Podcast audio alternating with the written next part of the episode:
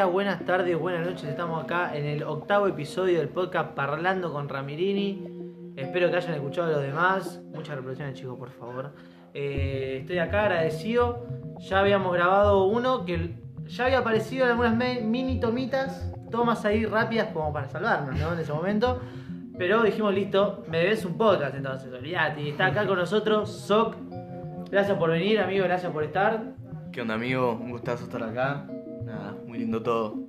Claro, amigo, y como siempre, compartiendo una birrita con todos los que vinimos acá mano a mano, chill. Y nos vamos a meter de directo lleno en, en la charla, porque ni siquiera es una entrevista. Dale. Es una conversación al azar. Olvídate, amigo, así que nos vamos a meter de lleno, you know.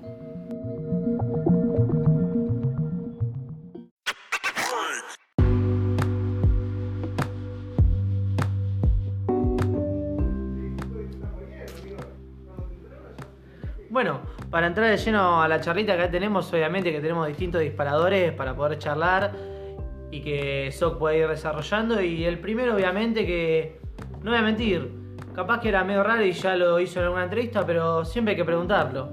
¿Por qué Soc? ¿Por qué tu AKA? ¿Por qué? Rápido. Ahí va.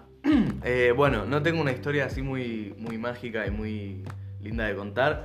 Básicamente, Sock me lo puse porque se parece a Woz, que Woz es otro rapero acá del país, que es mi primo. Eh, y nada, él fue básicamente el que me metió en la movida del hip hop cuando yo empecé, hace ya como 6 años más o menos, 2012. Eh, y básicamente una noche salimos a grafitear, ese fue el flash. Eh, así muy random, no es que éramos grafiteros, Mm. pero pintó salir a grafitear y yo tenía que ponerme un nombre porque no iba a poner Lautaro, que es mi nombre Sí. eh, real. Entonces, nada, me puse Soc porque dentro de todo es bastante parecido a Woz, son tres letras, tiene una O en el medio. Entonces, nada, me puse Soc con Z al principio y salí a grafitear con ese nombre. Después me enteré que había otro grafitero que me escribió por Facebook en ese momento que se llamaba Soc con Z, así que tuve que cambiar la Z por la S. Y, y ahí, era re mágica la historia. y ahí quedó. No es tan ¿Viste? mágica, ¿eh? Es Eso. bastante. qué sé yo. Pero esa es la, esa es la que va. Eh, un poco eso, fue bastante, un poco por respeto a la cultura del hip hop, de un grafitero que ya venía antes, y un poco de no saber qué ponerme y elegir ese nombre. Cuando no sabías qué ponerte o. Después cuando- me, me- me enteré que Sok con ese significa jugo, o sí, jugo en polaco. Buena data, O sea, tiene un significado, pero nada que ver. No importa, hay que saberlo. Eh, y ya que justo habíamos arrancado con esto, capaz que justo te pasó eso de, de cambiar la letra o algo, o cuando empezaste a batallar o a hacer canciones, ¿no? dijiste, ¿me dejo Soc? So, sos eh, Soc en ese momento? ¿O vuelvo con un nombre, con mi nombre, con otro AKA o no? Dijiste Soc. La, la verdad es que, es que fue como, como también ignorancia en ese sentido, como que, o sea, no, me, no, me- no es que me representaba del todo mi nombre, ni, ni me terminaba de parecer increíble, eh, pero al mismo tiempo veía que todos tenían nombre raro, entonces digo, bueno, fue, Claro. me quedo con este nombre y la primera competencia, o sea, la primera aparición que tuve en, en el hip hop fue en un evento que organicé yo en, en el 2013, una, una competencia de freestyle. Eh, y nada, me metí con mi nombre, la verdad. Olvídate. De hecho, eso fue, ahí era SOC con Z. Claro. Lo de la S vino después. Un par de, de meses o años después, no me acuerdo.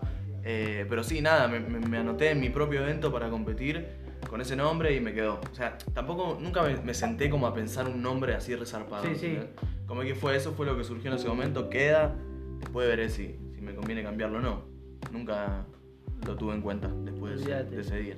Quiero ir más o menos cronológicamente, por así decirlo, no tan línea de tiempo, así exagerado, pero primero quería arrancar con el tema de la batalla, todo, por lo menos lo que se me ocurrió a mí. Bueno, ¿cómo fue a Cámara de Plata? Como justo dijiste el evento que organizaste y competiste.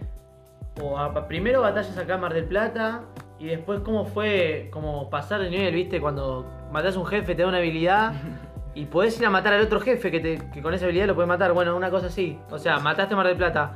¿Cómo fue el paso que dijiste, bueno, o me llamaron o pudiste ir eh, o clasificar a una comp en baile, que es como Otra cosa. otra cosa? Bueno, yo empecé compitiendo mucho acá en Mar del Plata, eh, primero con los eventos que organizaba yo, después me fui metiendo en otros eventos. La primera vez que, o sea, antes de eso, por ejemplo, en Mar del Plata habíamos salido campeones con Scars, que vos me lo nombrabas el otro día. Eh, de la cara de perro 2 vs 2, por ejemplo. Habíamos salido campeones de eso. Yo había tenido otra aparición en la cara de perro junior, que es para los menores de edad. Eh, todo esto 2013, 2014. Hasta ahí nunca había competido afuera de Mar del Plata. Eh, 2000, fines de 2014 me contacta Papo, porque yo había competido en un evento que organizaba él. Eh, me contacta y me lleva a competir a la Ego Fest eh, edición Buenos Aires, que fue la primera o una de las primeras Ego Fest que se hicieron. Fue en, en Avellaneda, partido, Mm. eh, en Buenos Aires. Esa fue como la primera vez que salí. Me acuerdo que ese día competí contra Stuart, que hoy en día es un, chabón resarpado. Eh, y le gané en primera ronda a Stuart, en segunda ronda otro rapero que se llama Shea. Y perdí contra Clan en, semifinal. eh, que encima estábamos en el sur, tipo de donde es Clan. Jugó mucho en la localidad, me ganó y esa fue como la primera aparición. O sea, mis grande, mi, mi- mi gran paso así que di a, a salir de Mar del Plata en lo que es freestyle fue gracias a Papo en ese momento. Y después a, a- a que salí campeón de la, cara, de la cara de Perro Junior al año siguiente. Eh, con Scars ganamos la 2 vs 2 y todo eso te llevaba a competir a nacionales en Buenos Aires, ¿viste? Mm. Eh, en 2016 clasifico a la Red Bull eh, por primera vez. Que ahí también fue como una competencia muy grande. De hecho fue la primera Red Bull así tan masiva. Pasaba, se, se hacía en Niceto antes de ese año, ¿viste? De 2016. Que entran mil personas. En 2016 se hizo en Tecnópolis que entraban 10.000. Y ahí fui con Catra, otro rapero de acá, y Busi también. Eh, así que más o menos por ahí fue, fue mi primera salida de Mar del Plata Claro. gracias a Papo y porque realmente me, fue el que me hizo viajar a otro lado al principio y después a, la- a los eventos que, que gané acá en Mar del Plata y que me hicieron clasificar a otros lados. De todo el trayecto que me contaste, que la verdad que no lo sabía, obviamente, perdón si no lo sé, que no lo sabía y, y todo esto que pasaste primero, la, la batalla, primero en general, justo había puesto, no sé, la pregunta era como tu mejor batalla, pero me gustaría en vez de decir mejor batalla, saliendo de Mar del Plata, tu mejor experiencia. Experiencia también se puede atribuir a una batalla también, ¿por qué no? Eh, ¿Afuera de Mar del Plata es la pregunta o, Sí, puede ser? cuando ya mataste al otro jefe. Bien, perfecto. Mi mejor experiencia, la verdad que tuve un montón. Esta de la Red Bull del 2016 eh, fue una experiencia increíble. Fue la primera vez que competía frente a un público tan grande, en un evento tan grande. Eh, pero bueno, ponerle sacando de lado esa, que es como la más, Sí. más renombre en ese momento. Eh, experiencias lindas tuve, por ejemplo, en, en Córdoba, en un evento que se llama The Fuck King, que tuve una batalla contra Cole, que es un rapero de allá. También fue una experiencia hermosa por el hecho de viajar a Córdoba, estar en un hotel resarpado, vivir la experiencia del evento, ir, competir, que me vaya bien. Eh, había un montón de gente de Córdoba que me conocía, que yo hasta el momento no sabía que me conocía. Eh, así que nada, eso fue hermoso. La verdad que nunca tuve una mala experiencia en el freestyle, o sea, nunca la pasé mal compitiendo. Eh, desde ese lado te podría decir que todas mis batallas fueron momentos piola. Eh, pero bueno, a destacar, ponerle la Red Bull de 2016, este evento en Córdoba. También viajé a La Pampa, que, que la pasé muy bien. Eh, por lo general, el hecho de viajar hace que el, que- que el evento en sí sea una mejor Claro, experiencia. y más que nada por el freestyle y como diciendo, bueno, por el. Si te pones a pensar, es como, como un mérito propio por Total. tu nivel en ese momento y, y gracias a todo eso que es totalmente personal, creo yo, Total. Poder viajar por eso. Exacto. O sea, debe ser Eso hermoso. es hermoso, es hermoso. De hecho, es eso, es una de las sensaciones más lindas que, que pude sentir. El hecho de que me estén pagando un viaje, una plata, un hotel, por hacer lo que, lo que amo y lo Claro. que empecé a hacer a los 12 años. Entonces, eso es lo más zarpado. Todo eso construye también a la experiencia del evento en sí, ¿entendés? Eh, no es lo mismo ir de mi casa a un evento y volver, que la puedo pasar re bien, a viajar a otra provincia, a conocer a otra gente, ir a competir, es como que termina siendo un condimento más, ¿viste? Por eso, por eso te preguntaba fuera de Mar del Plata, porque siendo de acá como alguien de Buenos Aires, capaz que va, se toma el bondi, ¿no? Se toma Obvio. el bondi, compite y vuelve en un taxi. O sea, corte, es Exacto. otra esencia. Es otra, es otra cuestión y es mucho más enriquecedora también. Justo, justo la anoté, pero es una total pregunta que se me ocurrió ahora y, y capaz que nada que ver, pero ¿estuviste en barras de hielo en la esa? Eh, no, no, No. La, de- la- es la del sur. Es la del sur. No, nunca, me, me- invitaron varias veces, nunca se, nunca terminamos de, de coincidir, pero no, nunca estuve. Ah, bueno, yo más que nada te preguntaba eso y lo pongo ahora porque por la secuencia que tuvo como el organizador de allá, Ajá. que había sacado un tema, bajo la data ahora capaz que si no sabían, el chabón organizaba, sacó un tema, que fue el primero que Valve grabó eh, como anestesia, y que el chabón estaba, dice que el chabón estaba más allá de, dice que estaba en 2040, que el chabón falleció, falleció el Mm. chabón. Claro, Eh, sabía que había fallecido un pibe y dicen que el chabón era. Que Bizarrap, Bizarrap lo dijo porque fue el primero que también fue y Valve, que hubiese sido cancerbero Argentina. Es que era una ese bestia, nivel, ese eh. chabón era una bestia. Mal, mal, mal, mal. Mirá la data que bajo. Dice, por eso te pregunté, lo- quería saber lo de barra de No, hielo. no, lo más cerca que estuve del sur fue una vez que, que fui a un evento en Comodoro Rivadavia, que es Mm. provincia de. ¿O qué? No. No sé yo, ni idea. No, no, no. No importa. Eso fue lo más al Puede sur que ser, estuve y cerca también de esa hermoso. zona. Hermoso, la pasé muy lindo. Claro, amigo. Y después, más que nada, para pasar directamente a lo musical. Pero primero lo quiero hacer el nexo con, por ejemplo. ¿Te pasó en algún momento corte? corte. Además de ver una bat- acordarte de tus batallas o, o mirar cuando empezaste a escribir letras o algo, ¿no te pasaba una vez que dijiste, uh, mirá lo que dije en esta batalla? Estaría bueno escribirlo acá. Eh, ¿Te pasó en algún momento eso? No sé si un minuto entero, pero una barra, Me una parece frase. que tan, tan fuerte como decir algo en una competencia de freestyle, no. Sí. Que después pase un- a una letra, no. Me parece como de mucha exigencia. Y también yo soy muy hincha pelota conmigo mismo, entonces nunca me terminé de sorprender al 100% en un freestyle como para decir esto podría ser un tema. Eh, lo que sí te puedo decir es que a veces eh, yo cuando compito en freestyle, obviamente el cuerpo siente distintas cosas, distintas energías que se viven en una batalla de freestyle, que sí las relaciono con algunas energías que siento cuando me pongo a escribir o a hacer una canción. Eh, desde el cuerpo te, te puedo decir que coinciden algunas cosas, pero Sí. desde, desde lo lírico o desde el texto, no. La verdad que nunca me pasó. ¿Cuál fue el primer tema? Yo ya te dije cuál es el que más me gusta tuyo, te lo dije cuando estábamos haciendo la entrevista con ABX. Eh, eh, ¿Cuál fue el tema que fue el primero que subiste o no que te diste a conocer o cuál fue el primer tema que vos subiste que dijiste loco lo hice, me, me rompí el lomo? Eh, como creo que nos pasa no importa cuánta gente lo vea, no importa, yo sé que Sí. yo laburé loco. Total. El primer tema que subí, el primer tema que publiqué en internet se llama Seis Noches y está totalmente oculto y nadie lo va a ver nunca más. Pensé que Eh, totalmente ido. Ahí está totalmente ido. Eh, está Ido oculto en mi canal de YouTube y no lo va a ver nadie. Ese fue el primer tema que subí, está bueno, pero es acorde al 2015. Despachalo para que Ramirini lo vea por lo menos. Exacto. Bueno, Después te paso ah. el link. Subí un par de temas en ese mood, tipo con una foto y hace mucho tiempo y Sí. eran temas de rap. Eh, después de publicar una canción mía que se llama Locado, que la hice con, con Nico Trucci, el videoclip, que fue como el primer trabajo así profesional, entre comillas, Sí. o bien trabajado que hice al 100%. Eso. Después de subir esa canción, que le fue muy bien, eh, borré toda la música que yo tenía en mi canal. Por el hecho de que pensaba que, que necesitaba empezar desde cero si me iba a querer dedicar a la música. Eh, sentía como que era un, un- un- no un peso, pero sí una, un- como un arrastre, ¿entendés? Que si bien no es que me daba vergüenza o no estaba orgulloso, no tenía nada que ver con, con la visión que quería encarar en ese momento. Entonces decidí borrar todo y empezar. el primer tema que subí después de en esa nueva etapa fue eh, Rocket, que es un tema ya que tiene un, un tiempito. Así como que eso. Alocado fue el tema que me hizo quebrar Sí. entre mi anterior etapa y mi etapa nueva. Y tenemos como en Zoom cuando están las clases ahora en la cuarentena que levantan la mano y tenemos acá de ABX que hizo el podcast anterior que quiere agregar un condimento especial. Vos sabés que el primer tema que escuché de Sock fue hace mucho tiempo, hace o sea, por lo menos un año y medio o dos antes de conocerlo a él, un tema que tiene con Underland y brillante. Amigo, no sabes lo que es ese tema. Yo lo escuché en ese momento de Sock y dije, eso es increíble. Lo peor es que el chabón borró temas anteriores que son Elite. Y tiene temas que no va a sacar nunca que son Elite y nosotros lo puteamos todos los días. Para que ustedes Sí. también lo sepan y no puedan es cierto. y vivan con el mismo karma que vivimos nosotros. Claro, principalmente estando, estando ellos más cercanos a vos, sabiendo Sí. que vos tenés temas idos. Obvio. Me parece Idos. que le pasa a la gran mayoría igual.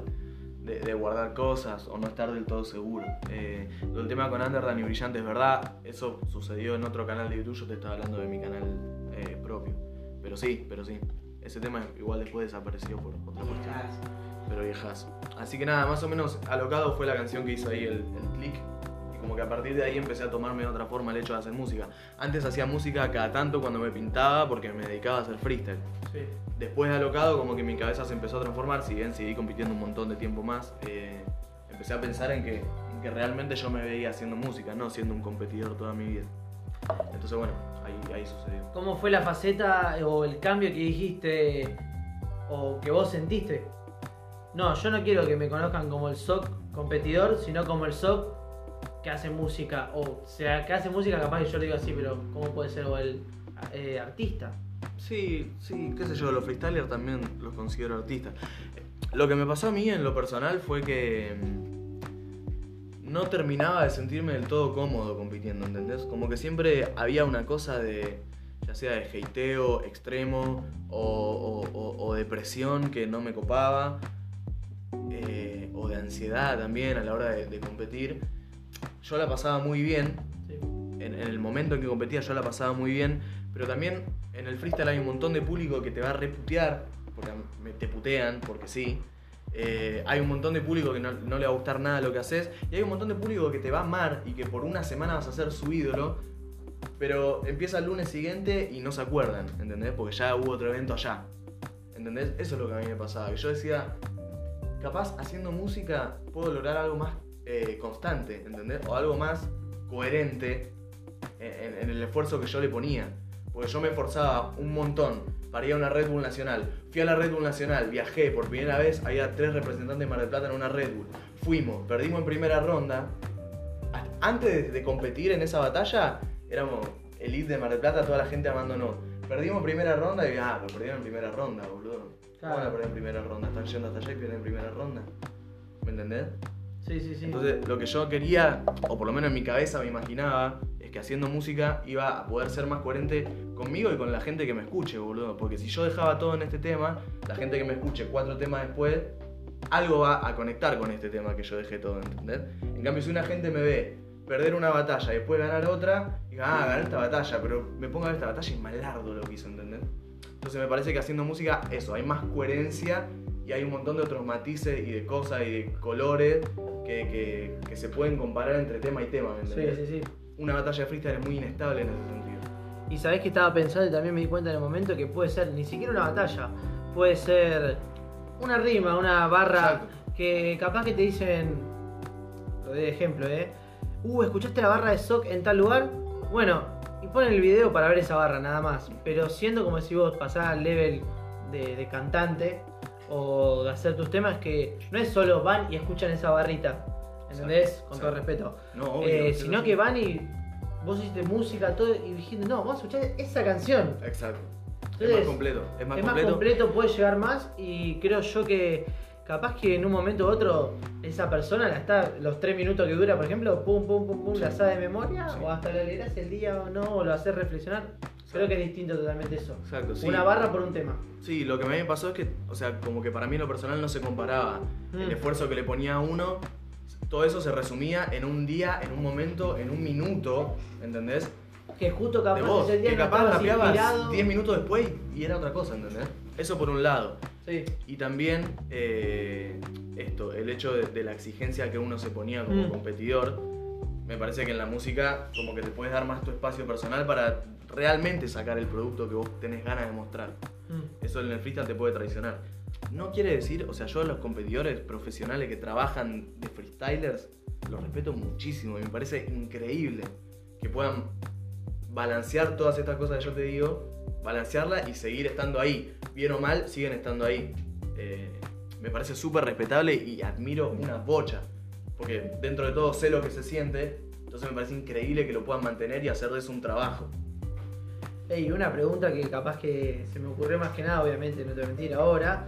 Si no fue, ¿qué pasó cuando empezaste a ser artista, a hacer la música y, y te tocó no viajar a competir, sino viajar a dar tus temas y que la gente te, te tire, no la mala, sino crítica constructiva, si la buena y vos decís, Sí. es recontra por ahí. Exacto, parece, es recontra- ¿eh? esa fue mi conclusión, amigo, porque es recontra por ahí, ¿me entendés? O sea, yo he dado shows donde hay gente que me ha criticado bien, ¿entendés? Lo que hice y me dice, puedes mejorar por acá, puedes fijarte esta cosa. Claro. Cobra, que está acá al lado mío, hermano y amigo de la vida, artista de la puta madre, siempre está ahí presente también, Álvaro también, ABX. Me siempre están marcándome las cosas, por dónde podría encarar o qué podría prestarle Sí. más atención. Eso es mucho más constructivo que te digan, ah, es un pete, mirá la que le clavó acá, ¿entendés? Mirá esta respuesta de mierda. A eso voy. Eh, eso, básicamente. Y bueno, ya que los nombraste a ellos dos, quería preguntarle, como también le pregunté a la BX Álvaro, eh, ¿cómo fue? Obviamente no, la- no va a contar la misma secuencia él que vos, ¿no? Pero ¿cómo fue eso que se empezaron a juntar, a, a coincidir, a que un día vos estés grabando, vengan ellos y, y te digan, no, que es por ahí o no, sino que, amigo, ¿podrías como te cambiar esto acá, esto allá? ¿Cómo fue como ese junte? Bueno, nos conocimos un día random, culpa de ABX, eh, que nos juntó. él El conocía- capitán. El capitán que conocía a Cobra, me conocía a mí por separado, nos juntó un día.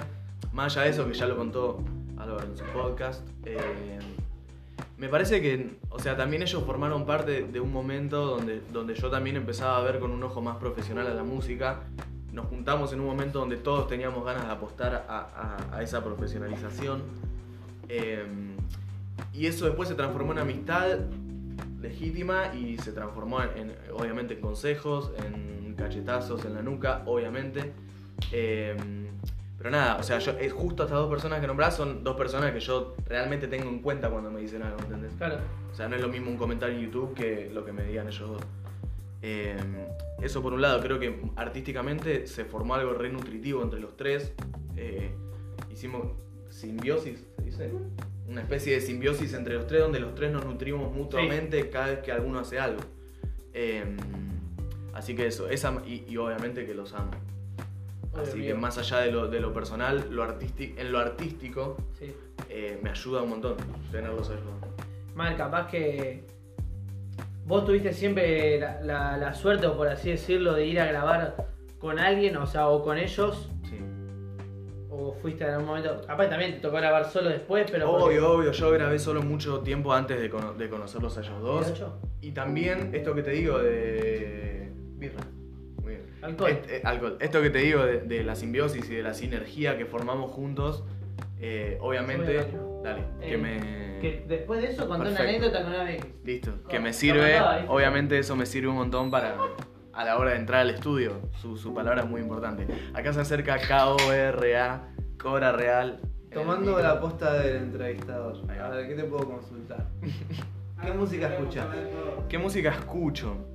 Escucho rock nacional en su gran mayoría y dentro del género me gusta mucho el trap actual y algo de rap actual. No, no soy de esos que escuchan rap viejo ni hip hop eh, vieja escuela. Escucho bast- todo bastante actual, excepto en el rock, que ahí sí me gustan cositas más old school. ¿Cuál consideras eh, tu máxima influencia? Y con esta me retiro. Mi máxima influencia es Charlie García. Estuviste muy bien. Excelente. Fue increíble, Cora. Vamos a hacer un corte ahora porque vamos a sacar a Ramirín y vamos a poner en cobra. Sí, sí, sí, sí. Yo me confundí en realidad, pero como. con el cobra. Claro. con el cobra. Parlando con el cobrarín. Parlando con el Coralini. Con el Cobra Realini. Con el cobra realini al otro. En realidad yo dije Álvaro, pero dije que entre el cobra, que entre Cobra porque Álvaro ya entró en la de Sock, entonces tendría que haber entrado el Cobra yo. Estuvo. Rápido porque quería ir al baño en realidad. Muy bien, hermoso. muy bien. Gracias, amigo. ¿La dijiste y, y la vas a seguir eh, estructurando o ya no? ¿O No, no, no, quedó ahí. cortita quedó ahí, del quedó pie? ahí, Murió. Ah, tiró al centro, cabezazo gol. Así, Exacto. Onda Martín Una Palermo. jugada rara. Ah, sí. Bueno, más que nada también preguntar eh, a vos, ya sos artista, artista no, porque como dijiste vos, me, me gustó y me corregiste piola, fue que usted también es artista, amigo. A mi punto de vista, sí. obvio. Mala, mía- mala mía ahí. Eh, contame proyectos an- a- eh, antes de la cuarentena, en el medio de la cuarentena y qué se viene para la post cuarentena. Oh, You know. La muerte. Déjame esa- a mí, Eh, a mí. Mirá, post cuarentena la verdad teníamos un montón de cosas. Estábamos empezando a, a programar una especie de seguidilla de shows con mi banda, que es la que me acompaña eh, cuando toco en vivo algunas veces. Eh, teníamos un montón de fechas, yo cancelé más o menos entre 8 y 10 fechas que tenía, las bajamos. Eh, eso obviamente es una verga. Mal, amigo, fuck COVID.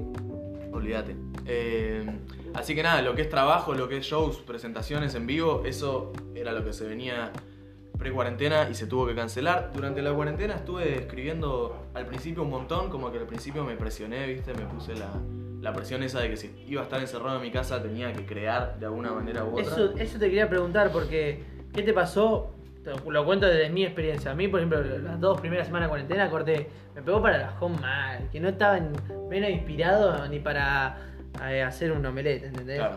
Eh, y vos me- al revés, me dijiste, al revés, pasó lo de la cuarentena y dijiste, no, tengo que estar a full. Exacto, eso me pasó al principio. Después pasaron 3-4 semanas y me re deprimí. Claro. ¿Entendés? Eh, como que al principio me repintaba escribir, producir, pensar en cosas. Claro. Hice tipo 40 vivos en Instagram, ¿me entendés? La primera semana, dos semanas, un desquiciado, le hacía entrevistas a mis amigos, le hacía entrevistas a gente que me interesaba. Nada que ver, boludo. Nada que ver, flashé. Y estuvo re bueno, estuvo re bueno, pero nada, Es estaba re manija. amigo. Estaba re manija. Random. Eso al principio. Después me agarró el bajón. El bajón en el sentido de que decía, guacho, no sé qué mierda escribir, ¿me entendés? Ah, Ni no, gana, No me boludo. inspira estar acá Exacto, encerrado. exacto, ni gana. puede inspirarte un tema para estar encerrado o pensar otra cosa, Sí. pero. En ese momento rescatamos un tema con Cuagen, que es mi productor, o con el que más trabajo. Un tema que es el último que salió, que se llama Caminando, que ese tema lo teníamos grabado ya. Escúchelo, hijo de puta. Está muy bueno. Le hice el video yo con mi compu, como pude, con los recursos que tenía. Todo. Salió. Eso me activó un montón. Eh, me hizo como volver a, sentir algo, boludo, dentro del encierro. Un lanzamiento, obviamente. Eso, eso te.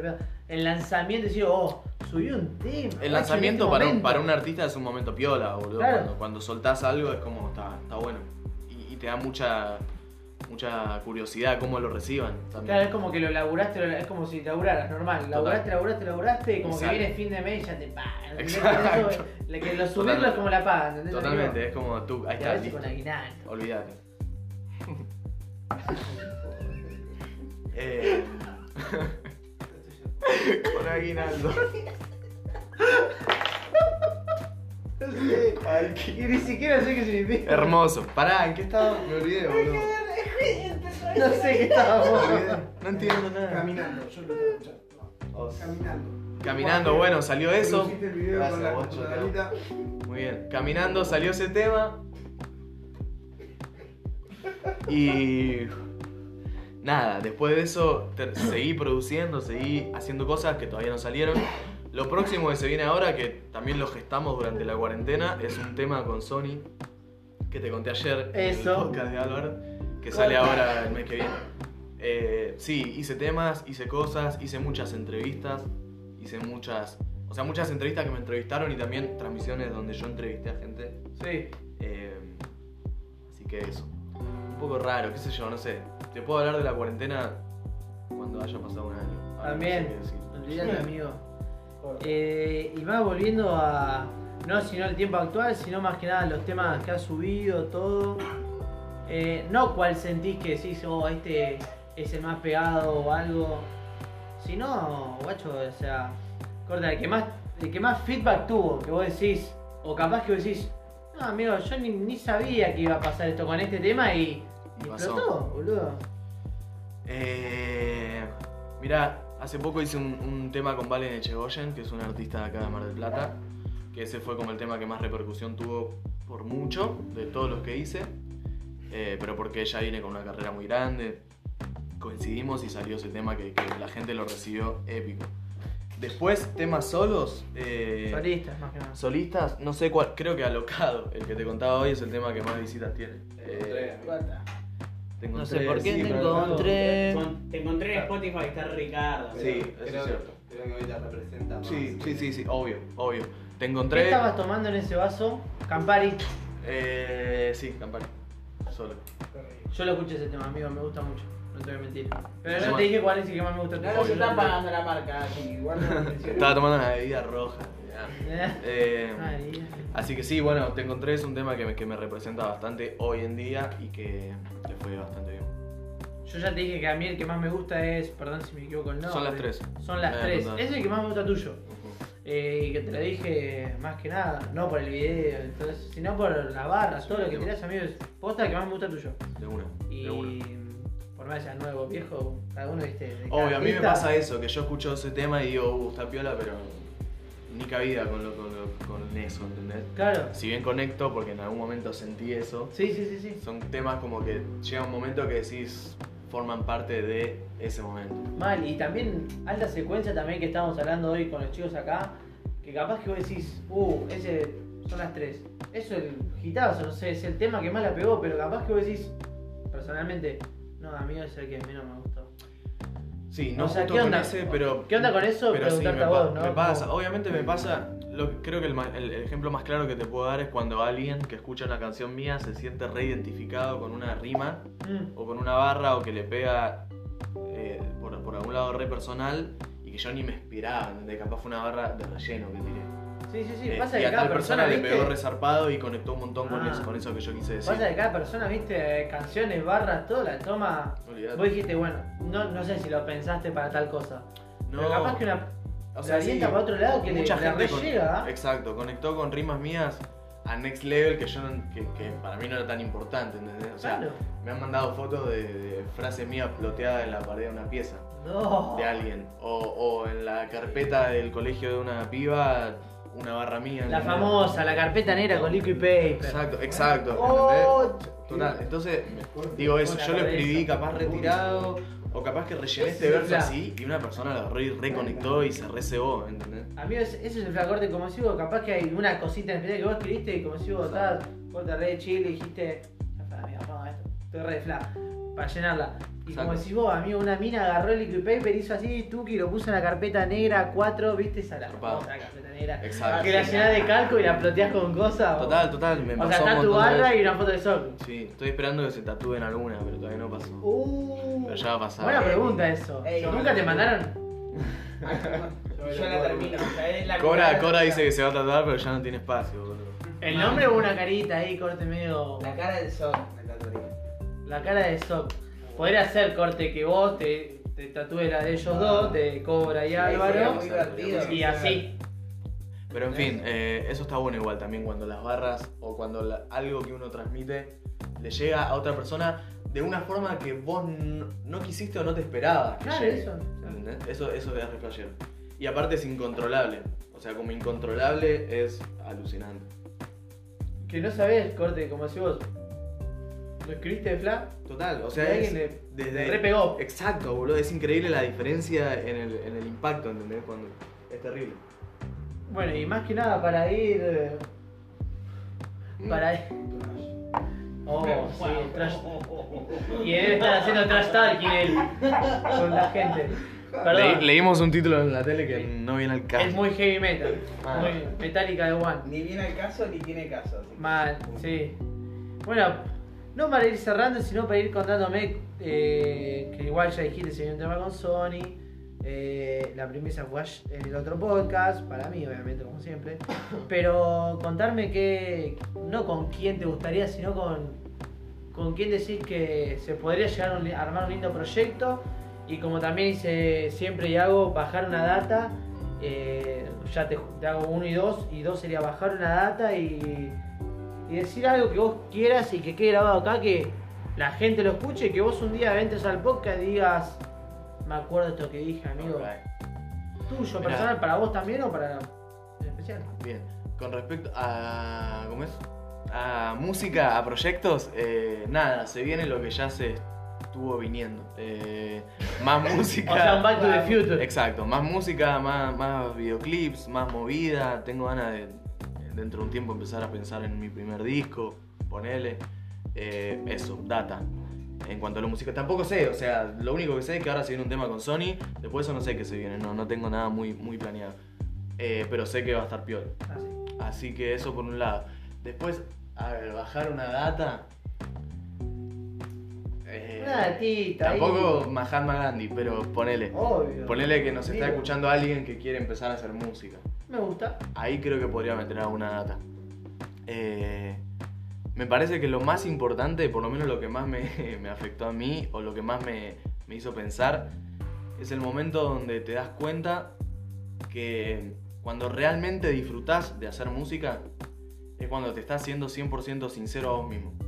Ojo, no estoy hablando de que yo no puedo salir a cantar una canción donde cuento cosas que no viví o que no me pasaron, porque eso forma parte de la construcción artística.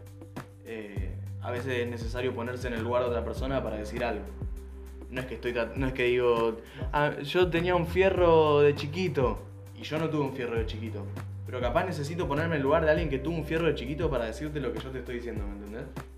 Me parece que eso, serse fiel a uno mismo, pero no eh, desde el lado de la, de la sinceridad o, o del- o de lo transparente. Serse fiel a uno mismo desde el lado de saber qué es lo que uno quiere lograr, cómo lo quiere lograr, interpretarlo de esa manera, ¿me entendés? Yo quiero ganar plata con la música, listo, voy a hacer música que sé que me tengo más chance de ganar plata, y está perfecto. Yo quiero llegarle a gente que lo necesita, listo, voy a hacer música que sé que hay gente que lo necesita. A eso voy. No, no, no necesariamente tenés que ser. Tenés que salirte de vos eh, y ser. Y, y- y mentirle a una canción. Porque creo que incluso hasta el- a la gente que se sale de ellos mismos para interpretar una canción y cuenta cosas que no pasaron. También eso es decir algo, ¿entendés? Entonces también eso significa algo. Me parece que eso. Eso es lo único que puedo decirle. Que yo también lo sufrí y yo también lo pasé. Esto de, de no serme sincero, ¿entendés? de hacer algo que en el fondo no tengo ganas de hacer. Pero algo en, en- en- en mi, en mi primer capa me está diciendo que me sirve, ¿entendés? Claro. Pero no estoy mirando más adentro. Creo que el- eso es lo único que puedo decir. Que sean sinceros y que sean los que se le cante el orto. Que si está sonando el trap y ellos sienten que tienen que hacer chacarera, grabate una chacarera, amigo, corta. Grabate unas payadas. Porque al fin y al cabo es eso, boludo. Es eso. O sea, no me imagino teniendo todo el éxito del mundo haciendo algo que no me representa. Vale, eso es lo principal. Y, y capaz que hasta al revés, eso que vos decís que teniendo estar ahí, no importa, que toda la fama, lo que sea, y vos haces algo que no te represente, Que no representa lo que querés, no que no te representa eso. como persona, que no representa tu búsqueda. y capaz Eso. que vos vas a un vivo con todo eso que nos estamos diciendo y vos cantás y a la gente le gusta, pero capaz que te vas y decís, lo que a ellos les gusta, Exacto. pero también tengo que hacer lo que me gusta a mí. Totalmente, ¿entendés? eso es lo más importante. O sea, claro. Disfrutarlo y que sea algo realmente placentero y no tener otra. O, o, si tenés otra intención, serle sincero a esa intención. Bueno, creo que me parece un lindo cierre, me parece un lindo cierre y más que nada como si vos, lo de la gente que está arrancando y creo que a mí también me identifica porque estamos arrancando. Por lo menos con un amigo que está el Foca. Yo siento un aplauso para el loco. Un aplauso, amigo, ya que tengo aplausos de fondo porque no los puedo agregar porque no sé cómo es. ¡Sí, señor! La rompió el. Amigo, muy lindo. Excelente. Y bueno, como siempre digo y me gusta, eh, nos quedamos acá, tomamos una birra, Obvio. disfrutando después del podcast, que me pareció, la verdad, y no porque estás acá vos al lado mío, sino lindo, UG, y espero que, nada, amigo, la ropas, la ropa fuerte, amigo, y te lo digo en serio. Eh, muchas gracias a todos por venir y, nada, amigo, vamos a abrir otra birra, amigo, porque la- yo me quedé sin hambre, boludo. Saludos, gente.